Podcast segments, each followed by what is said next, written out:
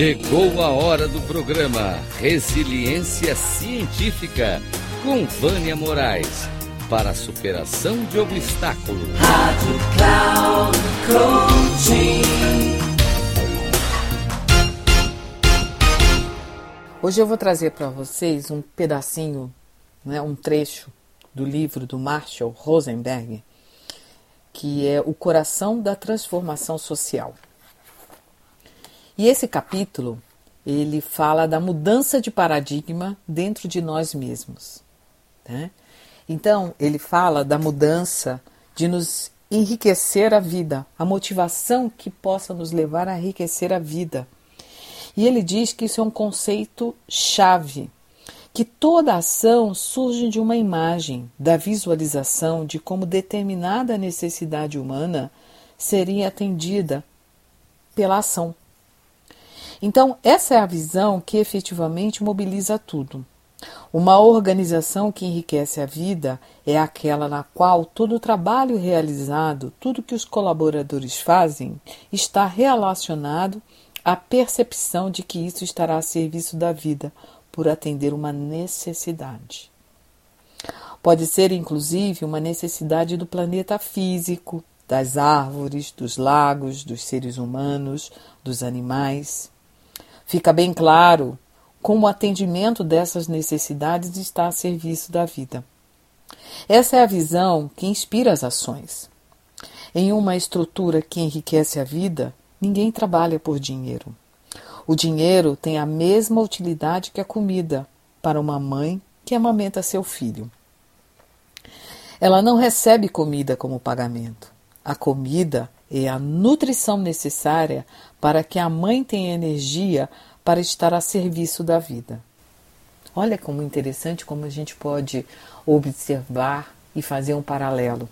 Muitas pessoas eu escuto falando é, sobre quando eu pergunto, né? É, o que, que é o trabalho para você? Ah, o trabalho para mim é para eu ganhar dinheiro e pagar minhas contas. E que mais? Ah, não tem mais nada.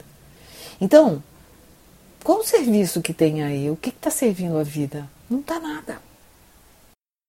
Então, Marcia coloca que tudo se resume a necessidades humanas, e é por isso que a comunicação não violenta está tão enraizada das, na consciência das necessidades. Tudo que fazemos está a serviço das necessidades e do prazer que sentimos quando elas são supridas, especialmente aquelas de natureza espiritual. Estas são as necessidades cujo atendimento traz mais alegria. Você sabe o que, que isso me remete? Isso me remete ao trabalho voluntário. Né? Eu faço trabalho voluntário desde 2009 e eu comecei fazendo o trabalho voluntário num momento muito difícil da minha vida. E desde então eu faço trabalhos voluntários. É, e isso, vou dizer para vocês, é algo que não tem preço.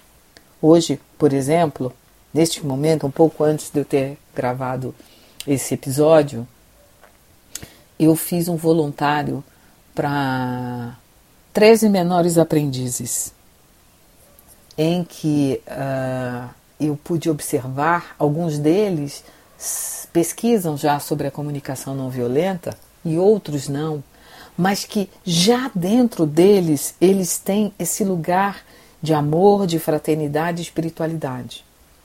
E o quanto que eu pude contribuir para algum de, alguns deles a levarem uma outra forma de se relacionar com o gestor.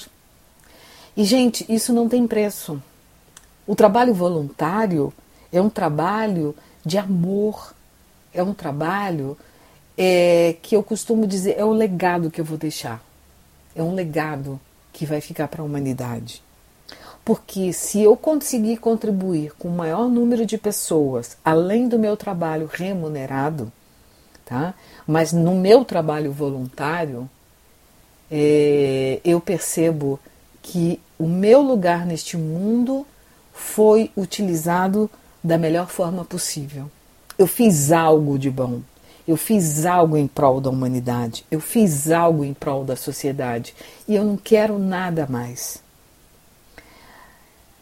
Convido vocês que não fazem ainda, vai fazer um trabalho voluntário e depois para e reflete o quanto que esse trabalho trouxe de realização para você. O quanto que esse trabalho pôde amenizar alguma dor que você estiver sentindo naquele momento. Um grande abraço, Vânia Moraes Troiano.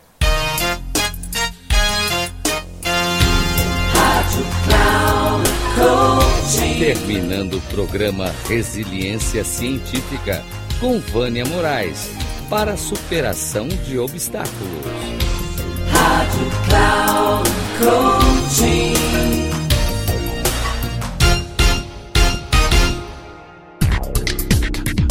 Ouça o programa Resiliência Científica com Vânia Moraes, sempre às quartas-feiras, às oito e meia da manhã com reprise na quinta, às 11h30 e na sexta, às 14h30, aqui na Rádio Cloud Coaching.